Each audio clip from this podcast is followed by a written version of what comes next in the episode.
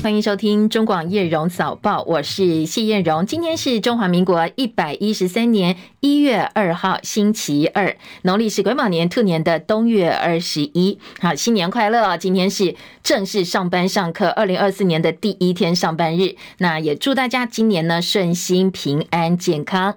今天的天气各地都是多云到晴的天气，早上起来还觉得还蛮有凉意的，感觉凉凉冷冷的。不过白天开始，呃，在天气方面还会有一些变化哦。所以新闻一开始呢，我们立刻连线到中央气象署，掌握一下今天以及本周的天气提醒。线上连线请教的是气象署的预报员曾昭成先生。今天清晨受到辐射冷却影响，所以各地的温度都还蛮低的。桃竹苗地区有蛮多地方都是十度以下，那其他地方大概都是十二到十四度。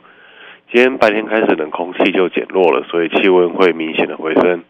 北部跟东半部回高温会回升到二十一到二十三度，中南部可以有回升到二十四到二十五度，所以西半部整体来说，今天的日夜温差是比较大的。呃，水汽是比较偏少，所以各地大多都是多云到晴的天气，只有在宜兰花莲会有一些很零星的降雨。今天风还是比较大，恒春半岛跟澎湖还有八到九级风，海边的浪也会比较大，大家在海边活动要留意安全。呃，今天的天气还算不错，明天开始会有另外一波东北季风南下，所以北部跟东半部明天降雨几率都会比较大一点。那北部跟宜兰也会再一次的降温。呃，明天下完雨之后，礼拜四、礼拜五、礼拜六不会下雨，但是礼拜天又会有另外一波东北季风，所以未来一周的天气上来说，就是大概。会有两波东北季风下来，然后一次下来就是影响两天，变化还算蛮快速的。以上资料由中央气象署提供。张成，明天开始这一波降温大概跟今天的温差有多少呢？呃，大概还是清晨会降到十五度左右，跟最近这几波东北季风虽然是蛮类似的。好，谢谢赵成提醒，也提供给大家参考。所以留意哦，接下来可能呃两天的天气为一个单位，又会有一些变化。在降温部分呢，大家把清晨夜间的低温做好心理准备，差不多。如果降温，可能就是降到那样一个幅度哦，做好保暖工作。好，今天白天温度会回升哦，所以可以好好把握哦。好，目前主要城市气温，台北只有十六度，台中呢十六度。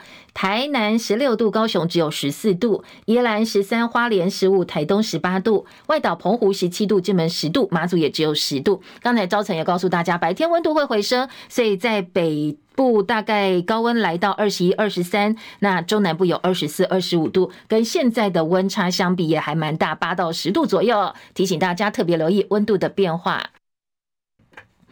好，来关心地震消息。日本石川县能登半岛发生芮氏规模七点六强震，最大震度七级。震央是在能登半岛的东北方，而且后续呢接连引起多起规模五以上的余震，而且还蛮强的。像台北时间昨天晚间十点钟左右，日本石川能登地区又发生了震度七，在日本气象厅呢设定十级震度当中最高级的地震。不过后来气象厅有更正说，其实震度没有到七了哦，是三而。而已。好，回到的本来的这一起余震呢呃，地震哦，七点六强震，打破了在日本一百三十九年记录，是有记录以来第二起能登半岛的地震。所以日本气象厅也特别提醒，接下来两到三天可能还会出现非常强的余震，要特别注意。这一起地震呢，根据最新的消息，到今天清晨的五点钟为止，死亡人数增加到六个，包括轮岛市一名十多岁的青少年，因为建筑物倒塌，他被压在底下逃生不及身亡。另外还有五名死者，年纪最大的有九十多岁。气象厅一度对日本沿海发布海啸警报，不过呢，海啸威胁稍早已经过去了。在我们的航空公司受到影响部分呢，台湾虎航昨天紧急宣布取消桃园到新西航班。长荣、华航、新宇跟虎航都说今天的航班正常。观光署也做了调查，台湾有十七团的旅客在当地，目前掌握到人员都是平安的。这一起大地震呢，日本气象厅说，一月一号这起地震已经定名是令和六年能登半岛地震。东京电力公司说已经确认，号称世界上最大核电厂位在新潟县的核电厂发生了燃料池水溢出的状况，不过现在溢出的燃料水还在。建物里头所以对外界没有影响。不过呢呃昨天在智贺核能发电厂有机组变压器出现漏油而且呢有发生火警火势扑灭了没有造成影响。正在调查事故原因跟地震有没有直接的关系。而轮岛港观测到一点二公尺以上的海啸和井丁本丁大规模火警到今天的凌晨还在灭火当中哦。回到强震本身来听听看哦我们的编译接海伦的最新报道。日本石川县能登地方元旦下午发生规模七点六强震，造成人员死伤。法新社报道，日本受到强震侵袭，并且引发海啸，导致灾损之后，美国总统拜登已经允诺向日本提供援助。英国广播公司 BBC 报道，日本几个城镇倒塌建物的废墟下有数量不详的人被困。根据指出，整体损害程度要到周二早上才能清楚，但是基础设施的重大损坏显而易见，有多栋房屋和电线杆倒塌，造成数万用户停电，受影响地区有几座核电厂，但是日本核能管理局说，这些设施不存在放射性泄漏的风险。美国地质调查局指出，余震可能持续几天到几个月。日本放送协会 NHK 报道，发生强震以来，将近一千四百名乘客被困在无法移动的高速列车里超过十个小时。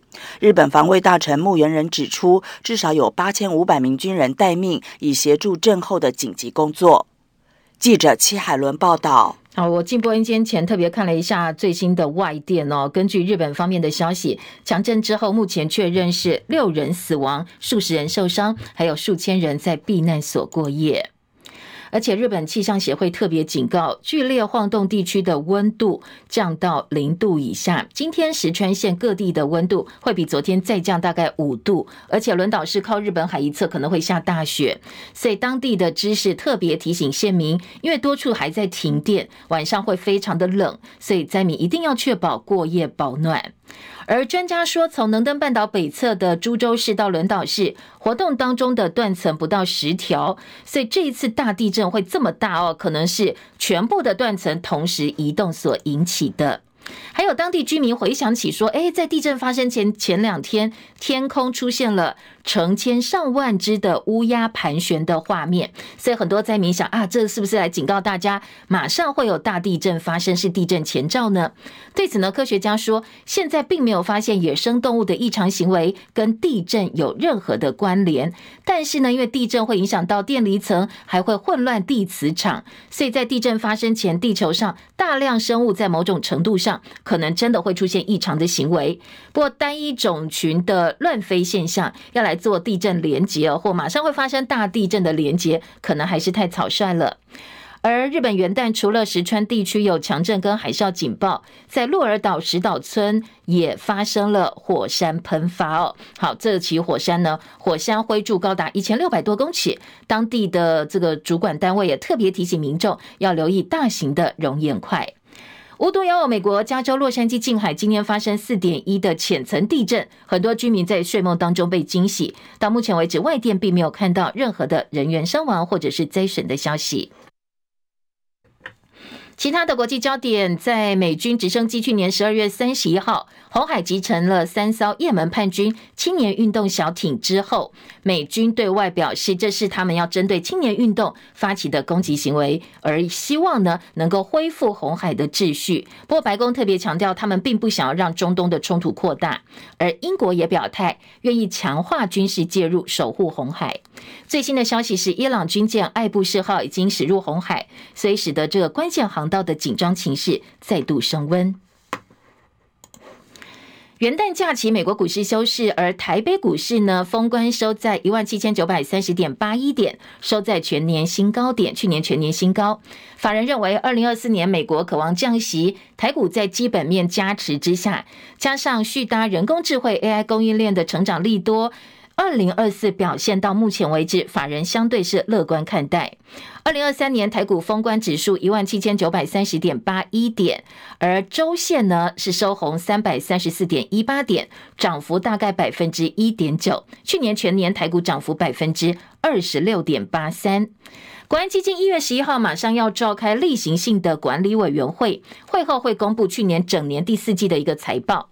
因为呢，国安基金在四月中结束护盘，到第三季出脱了大概六成的持持股，所以换句话说，还有四成的持股还没有释出。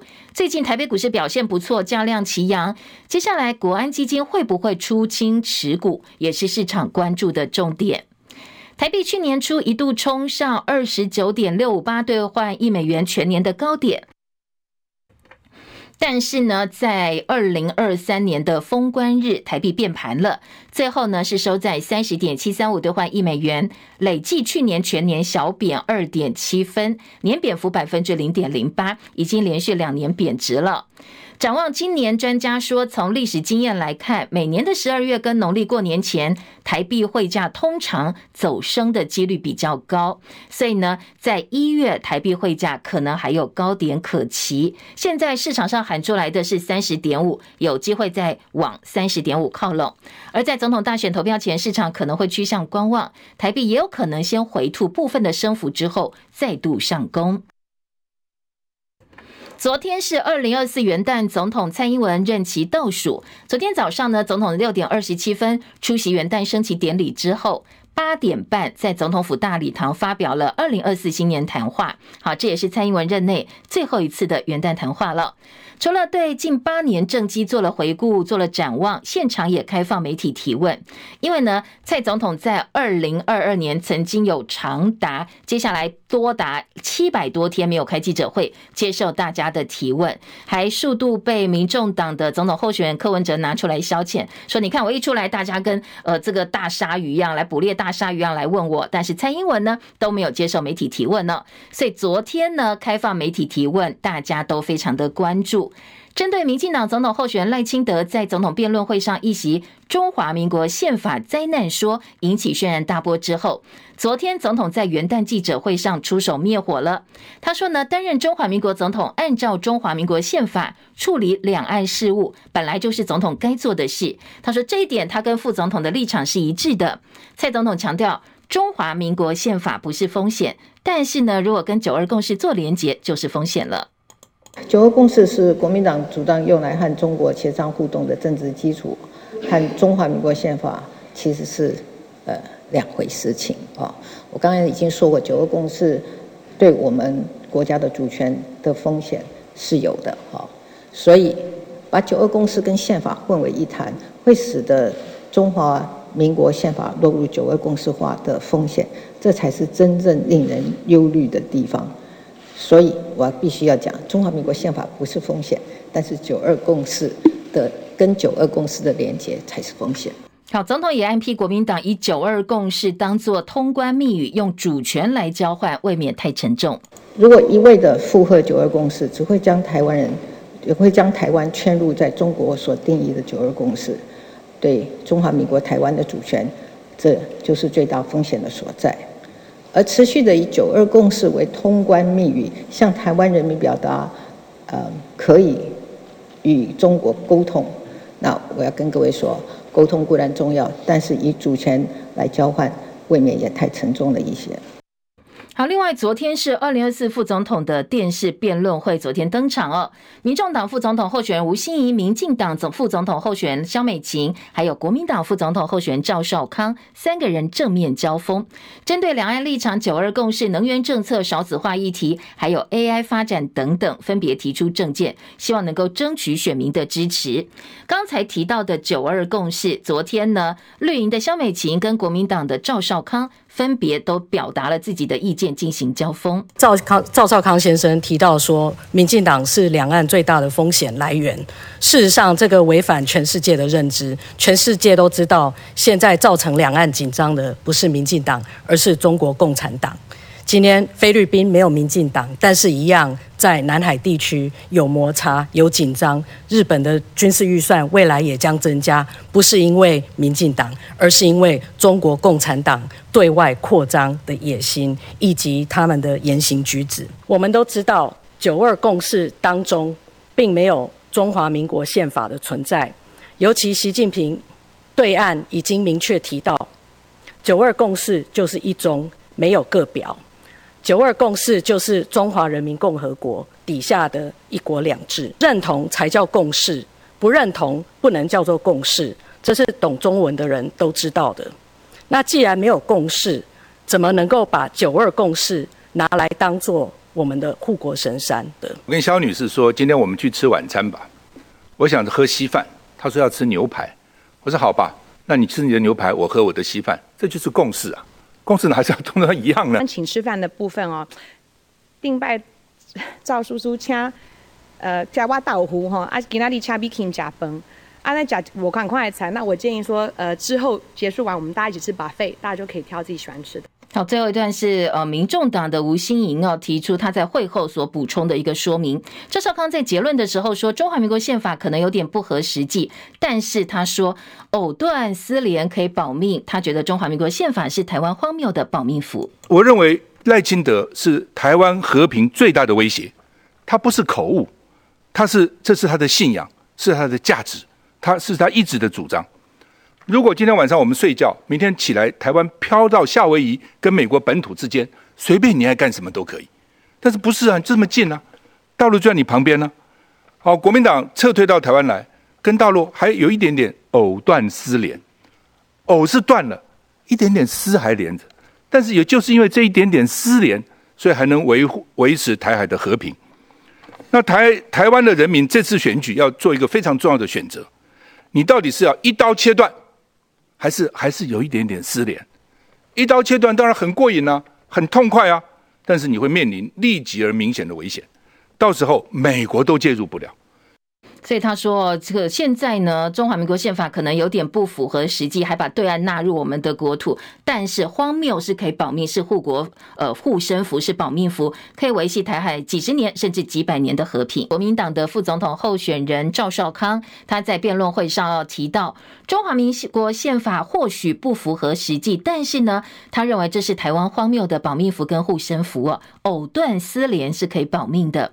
而萧美琴则是反击哦，说呃。赵少康一直说赖清德是风险，但是呢，国际公认风险来源，萧美琴说是中国共产党。他说赵少康是跟着国台办骂人，而不是团结台湾。刚刚赵少康先生不断的在跳针重申说赖清德是造成台湾风险的来源。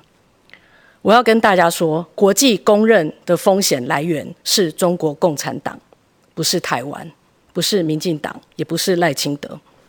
我们需要正视这个问题，不能像鸵鸟一样一直在怪被害人。我们是被打压、被孤立的。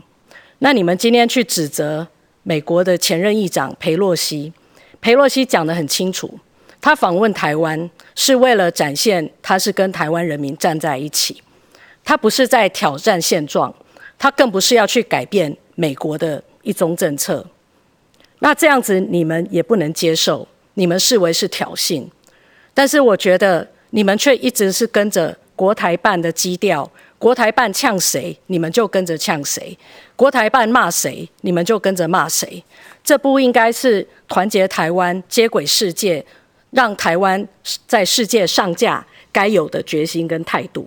好，听到萧美琴提到裴洛西哦，其实赵少康昨天质疑说，民进党每次到了选举都傲步其出，过去有周子瑜事件、王立强事件，这一次呢，近期有五月天事件，通通都是透过外国媒体出口转内销的假消息。我的外祖父，我妈妈告诉我，是在共产党的监狱被枪毙的。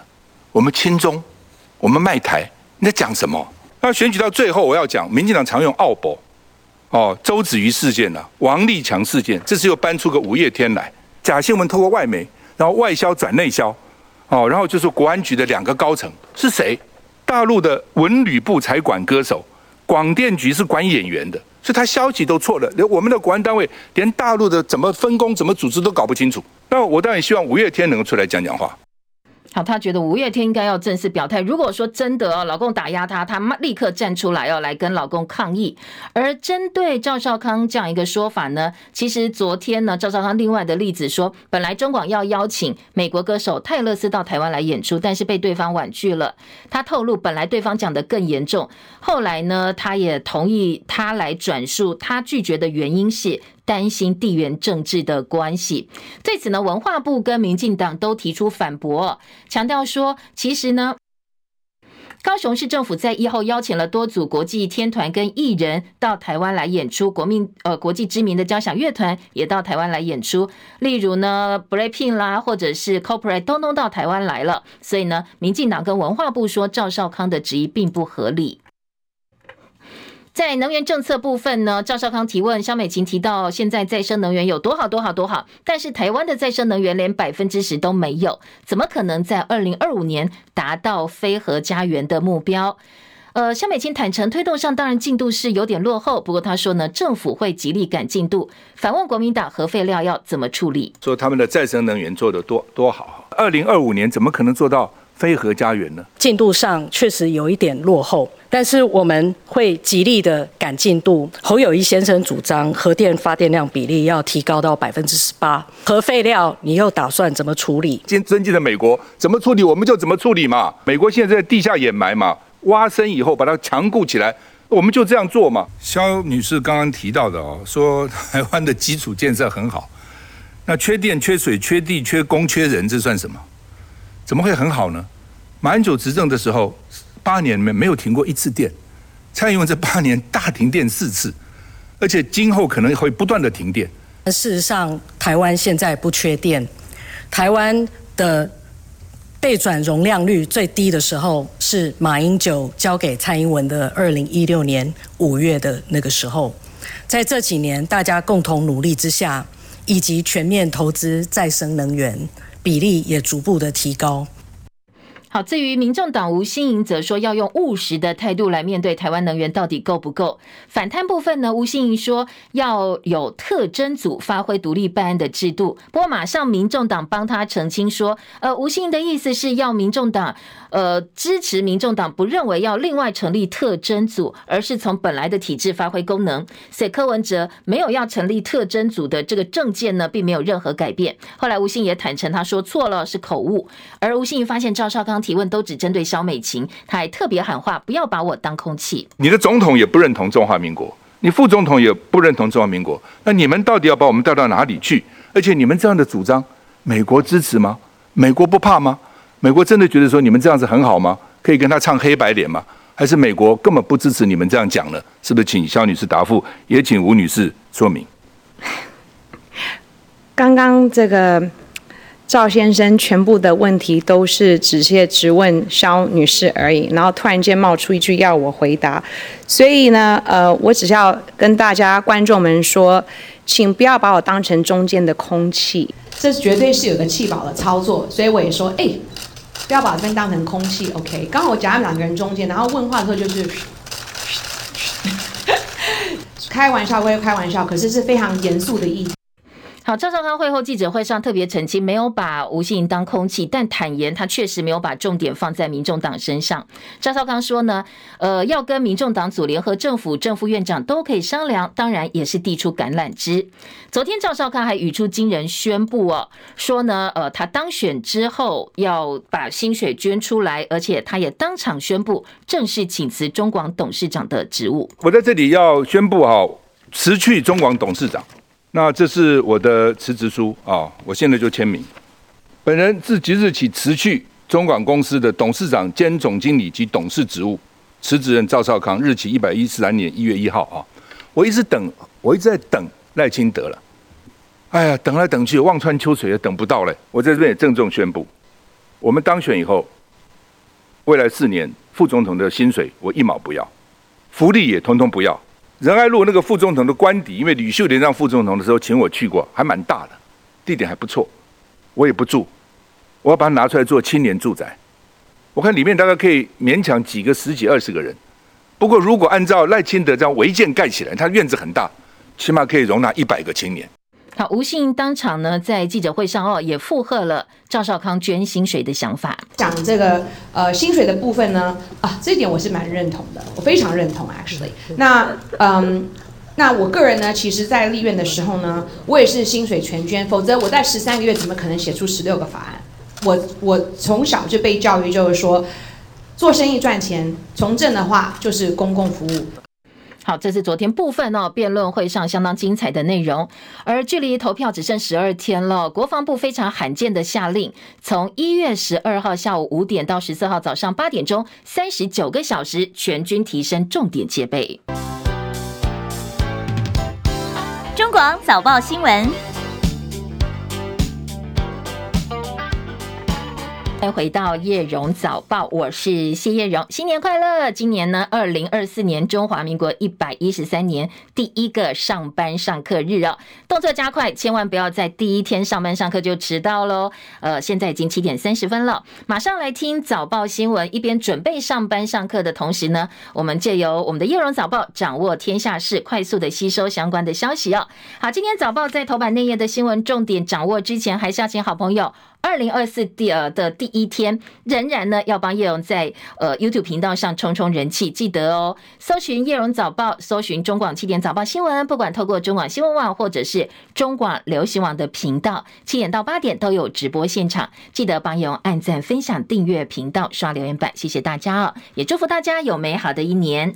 好，今天早报头版头条，当然啦，选战倒数十二天，所以呢，持续关心的都是一些选战攻防焦点，特别。昨天的元旦，蔡总统也发表了元旦谈话，任内最后一次。好，任内最后一次元旦谈话，跟昨天副总统电视政见辩论会、电视辩论会哦，都有提到，都有交集的几个话题。好，今天的早报做到头版头条喽。其中呢，呃，首当其冲第一个哦，大标题下的就是赖清德，我们民进党的总统参选人候选人赖清德，他在电视辩论会上提出的。中华民国宪法灾难说，呃，昨天总统帮他灭火，然后呢，在野的候选人持续进攻。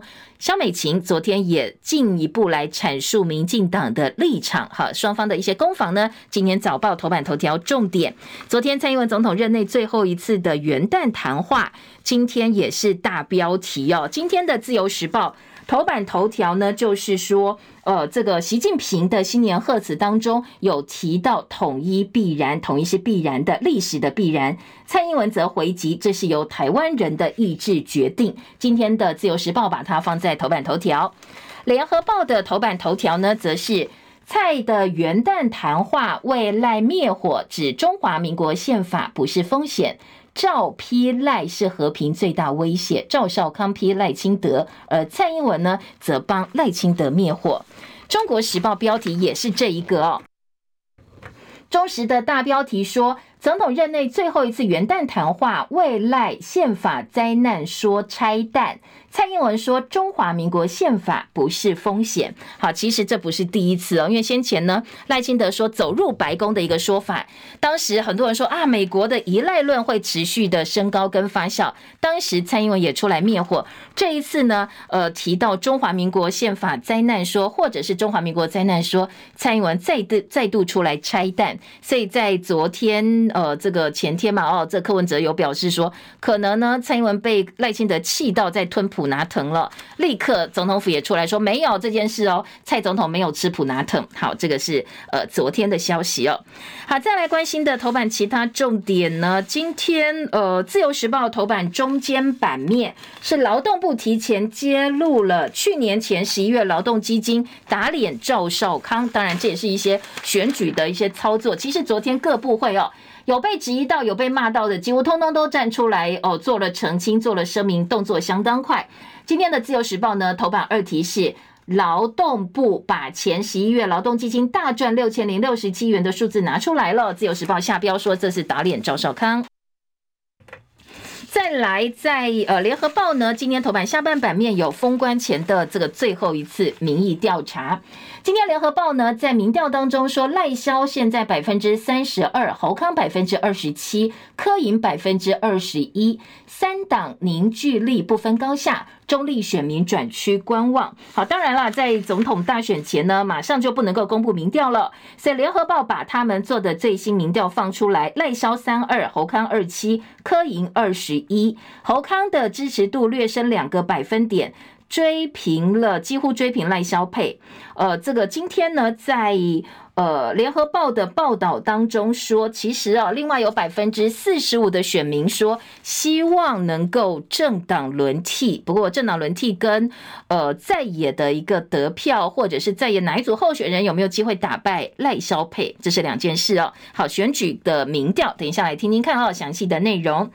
自由时报头版中间版面的这个头版下半版的图片，还有中国时报的图文，联合报今天头版图文都来看到是日本这一起强震。好，透过直播可以看一下哦。今天中国时报头版照片，看地面都已经龟裂了，而且呢还有这个火警的发生。今年的中国时报头版照片，日本能登半岛七点六强震，火灾屋岛路龟裂，而且呢新系核电厂的核废水也溢出来。今天早报都提版到头版，用图片的方。方式来加以呈现。另外，中时头版下半版面有赵少康辞中广当选呢，愿意捐薪水，官邸改为青年住宅。指纹楼梯响，赖皮聊到现在为止没有交给公益信托。好，这是中国时报的标题。而台铁化呢？台铁公司化，昨天揭牌动涨二十八年的票价。今天中国时报在头版说要开始研议调整了。自由时报头版也有说呢，台铁公司化揭牌，债务清零，重新出发，希望再造台铁的百年荣光。自由时报处理这一则新闻的方式是把它当做是呃民进党的一个政绩哦，台铁公司化。那中国时报则是来看一看哦，包括负债的问题，包括票价调整的问题，还有怎么样可以让台铁的体质变好？从问题面来切入，好，这是报纸处理呃标题内容比较不一样的地方。呃，听完了早报头版的重点，大概都掌握了之后，我们就回头来听听看哦，在详细的报道部分还有哪些重点的新闻跟这个重要的焦点。我们先从政治话题听起哦。好，当然今年早报相当多选举的这个新闻版面，各报几乎都是两版三版做了大篇幅的报道。自由时报头版头条从习近平的新年贺词开始谈起，说呢，习近平在前天说，祖国统一是历史必然。昨天。蔡总统在任内最后一次、最后一次的新年谈话上公开回应说：“两岸关系何去何从，最重要是要符合民主原则，以台湾人的共同意志决定。我们是民主国家，所以必须透过民主程序来做最后决定。”他也说。九二共识、一中原则跟一国两制是三位一体。中华民国宪法不是风险，跟九二共识做连结才是风险。好，这是蔡英文的说法。另外呢，昨天呃，特别在民进党方面，赖清德自己也出来灭火，说中华民国宪法跟九二共识连结才是问题。今天的绿营的这个呃政治人物也都力挺这样一个说法哦。自由时报的大标题。联合报呢，则是昨天在呃政见辩论会上，昨天副总统辩论会上。呃，在也对于绿营方面对于执政党的质疑哦，做了相当大篇幅的报道。昨天呢，在辩论会上哦，当然，呃，蔡英文总统元旦谈话灭火，但是呢，在也还是质疑声不断。赵少康批评赖清德是台湾和平最大威胁，赖不是口误，而是那是他的信仰，他的价值，是他一直以来的主张。他认为赖清德台独战争三位一体才是风险跟灾难。而民众党的候选人吴欣盈批评蓝绿一个靠中，一个反中，都失去台湾自主性。民众党主张的是可以合作就合作，需要竞争就竞争，该对抗就对抗，希望提升台湾的竞争力。中国时报头版有做另外一个画面的描写，说呢，其实哦，昨天的这个呃总统任内最后一次的升旗典礼跟元旦谈话。赖清德都陪在旁边，还包括了总统府秘书长林佳龙开记者会一起哦，说呢，针对昨天总统的记者会上，总统出来灭火，赖清德紧抿紧抿着嘴唇，表情严肃，跟轻松自在的蔡英文形成相当大的一个反差，所以媒体又问赖清德的两岸路线是否还是蔡英文的两岸路线？蔡英文说，其实呢。本来总统跟副总统的立场都是一样的，八年来他做的都是一样的事。他也跟对岸喊话说，台湾欢迎两岸之间有健康永续的互动。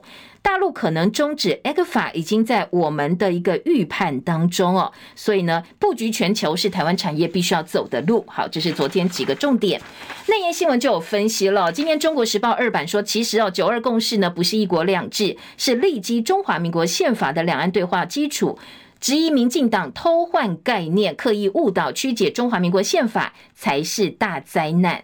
好，今天《中国时报》的社论说，宪法灾难说连蔡英文都无法接受，才会赶快出来灭火。所以可以看得出来哦，赖清德才是最大的风险。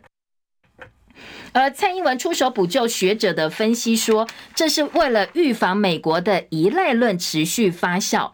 九二共识解释权交给北京，学者批蔡赖丧权入国。针对蔡总统强调中华民国宪法不是风险，淡江大学战略战略所的副教授黄介正老师说，蔡之所以出手帮赖清德补救，因为在美国呢，如果依赖论呢没有赶快做预防措施的话，后续的影响可能还会扩大。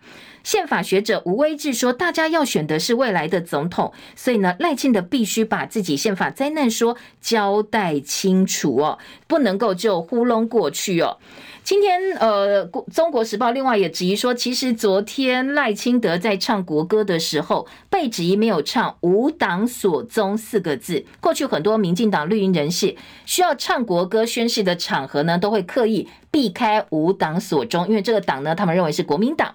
所以呢，在呃侯友宜昨天就批评哦，说内心没有中华民国。你看，你连“五党所中”国歌都唱不全，唱不出来。赖清德昨天下午南下台中辅选的时候说：“啊，我真的有唱，我有唱诶，大家可以去看影片呐、啊，就可以知道我真的有唱哦。”好，这是中国时报的报道。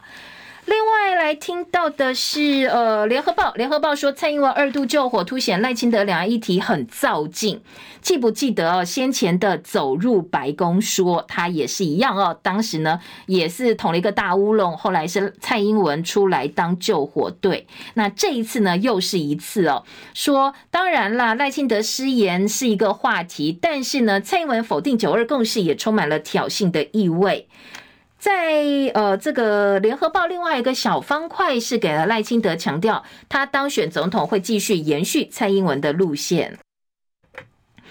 赵少康昨天说，宪法不给老共打台湾的借口。当然，尽管呢宪法很荒谬，然后呢还包括中华民国大陆都很荒谬，但是荒谬归荒谬，这是荒谬的保命符跟护身符哦。两段藕断丝连，两岸藕断丝连才能够维护台海和平，不能够给老共有武攻台湾、攻打台湾任何的借口。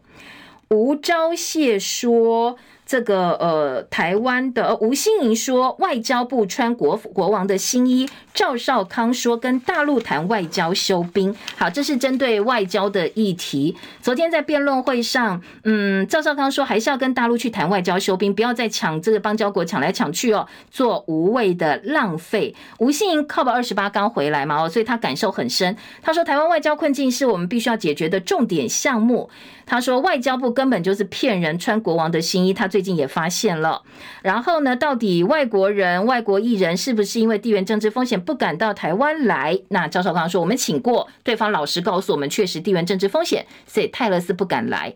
那民进党就说没有啊，你看 BLACKPINK 也来，这 Coldplay 也来，大家还是来哦。结果在另外一个这个记者提问的场合，对于最近说台北市想要请泰勒斯到台湾来哦，昨天赵少康说，我们乐观其成啊，如果能请到，当然也不错。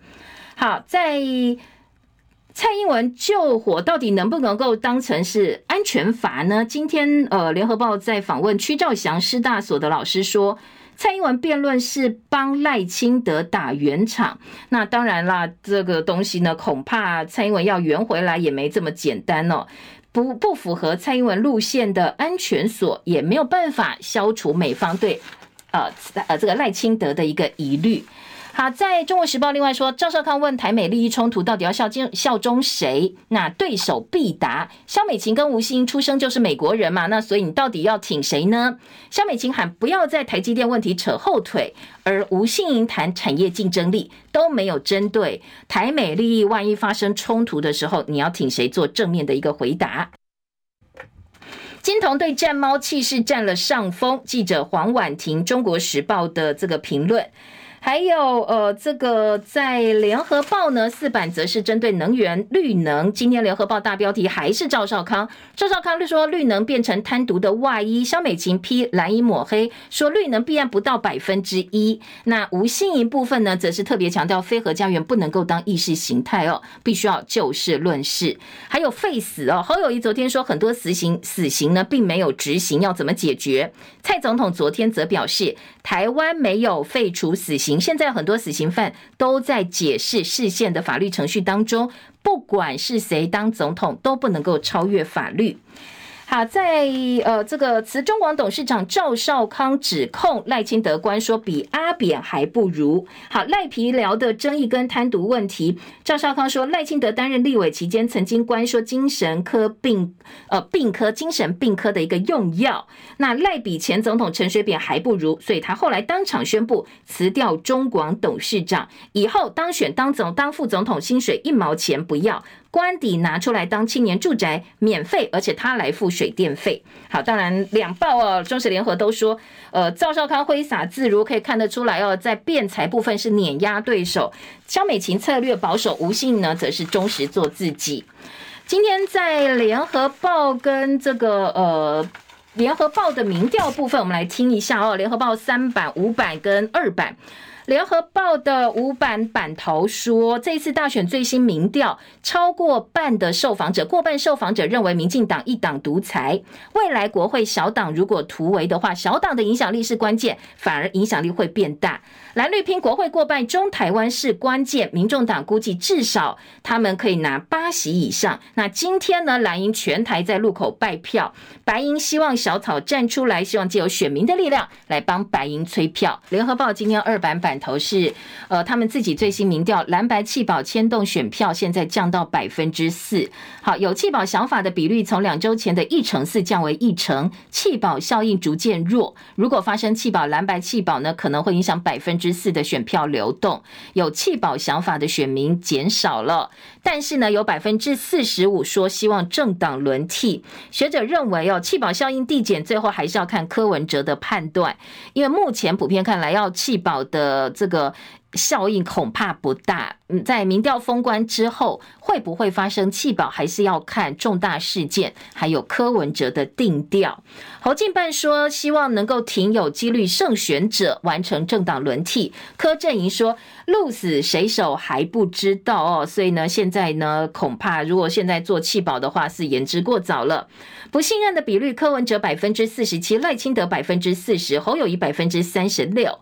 赖清德老家有百分之四十五的受访者相信是违建，百分之十五的赖萧支持者也认为赖清德的老家是呃有争议的。今天联合报社论是违建当保，宪法当灾难，赖清德膨胀的自我，来批评赖清德最近一连串的表现，一个是中华民国宪法灾难说，或者是中华民国灾难说，另外一个是他对于保护自己家的违建跟欠税讲的振振有词。联合报批评呢，是对国家法治的无视跟践踏。其他人被曝违建，赶快拆啊，赶快呃要去补税哦，很怕就是被指指点点。只有赖清德的违建一路硬凹还哭哦，而且呢还说自己有多惨，以前小时候多可怜，说这是赖氏的傲慢。一个本来爱惜羽毛的人，越接近总统大位变得越傲慢，到底对民众释放出什么样的讯息呢？不要忘记过去哦，他曾经拒绝到台南议会备询两百多天，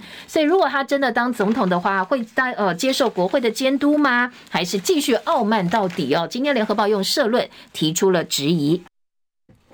刚才听到在呃副总统电视辩论会上有针对能源议题、核能政策还有绿能提出了一些攻防。今天中国时报的五版说，光电目标连续五年跳票，缺口再扩大，逐年补上变成空话，今年也看不到达标的希望。枪击案拖慢政府的批审，业界希望农电共生，又没有达标了。去年结束，经济部说我们的太阳光电设置的累积量确定没有办法达到标准，已经连续五年跳票。针对蔡政府力推非核家园，在野党除了说整个能源政策错误，也针对绿电贪腐提出质疑。昨天呢，总统记者会上说。该办就办哦，该查就查。呃，台南市长黄伟哲则表示，光电没有不好，而是施作过程当中有人谋不臧的状况。在野党现在把两个连两个连在一起了。而昨天萧美琴也坦承，确实我们现在针对二零二五非核家园的一个愿景，绿能的建制是比较慢的，进度落后。好，《工商时报》今天的头版头条呢是台积扩厂年大阪跟嘉义入选，海外三奈米要插旗日本，大阪最有机会。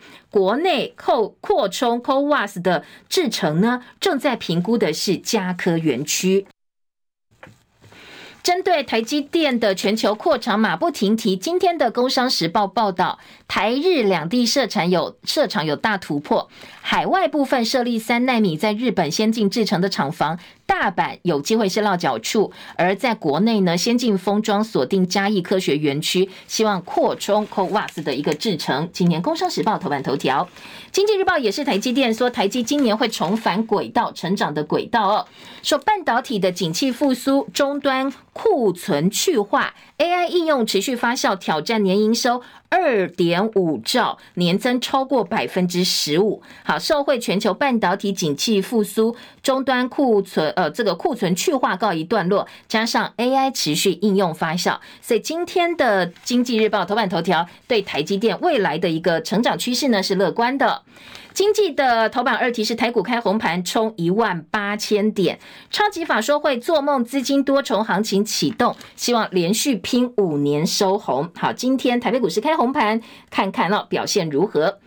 而《工商时报》另外在呃头版也预也报道了日本的大地震，而且二版持续说日本强震，半导体业现在有隐忧，因为呢聚落主要集中在九州，虽然九州没有灾情，但是考验建厂的设计，还有接下来应变天灾的能力。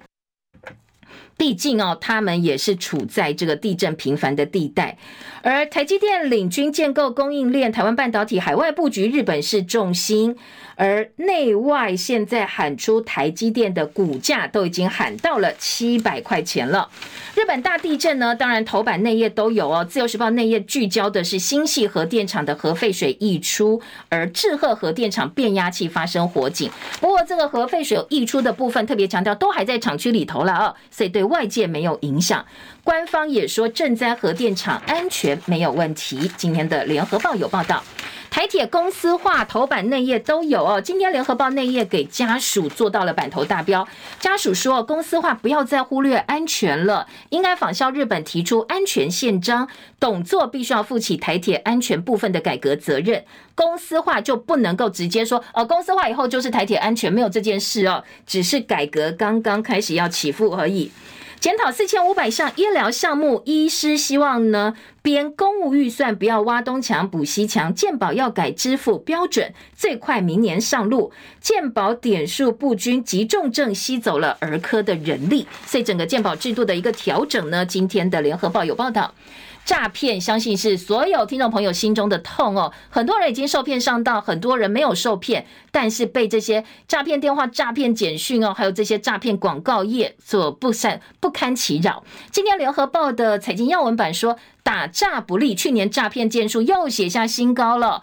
一到十一月，你知道官方统计民众被骗走多少钱吗？被骗走了七十九亿元，相当的惊人。有人被骗六百万，有人被骗八百万，投资诈骗是最多的。还是要再次提醒大家哦，在网络上跟你说什么投资社团，通通不要加进去哦。特别是脸书的广告页，很多都是骗你的。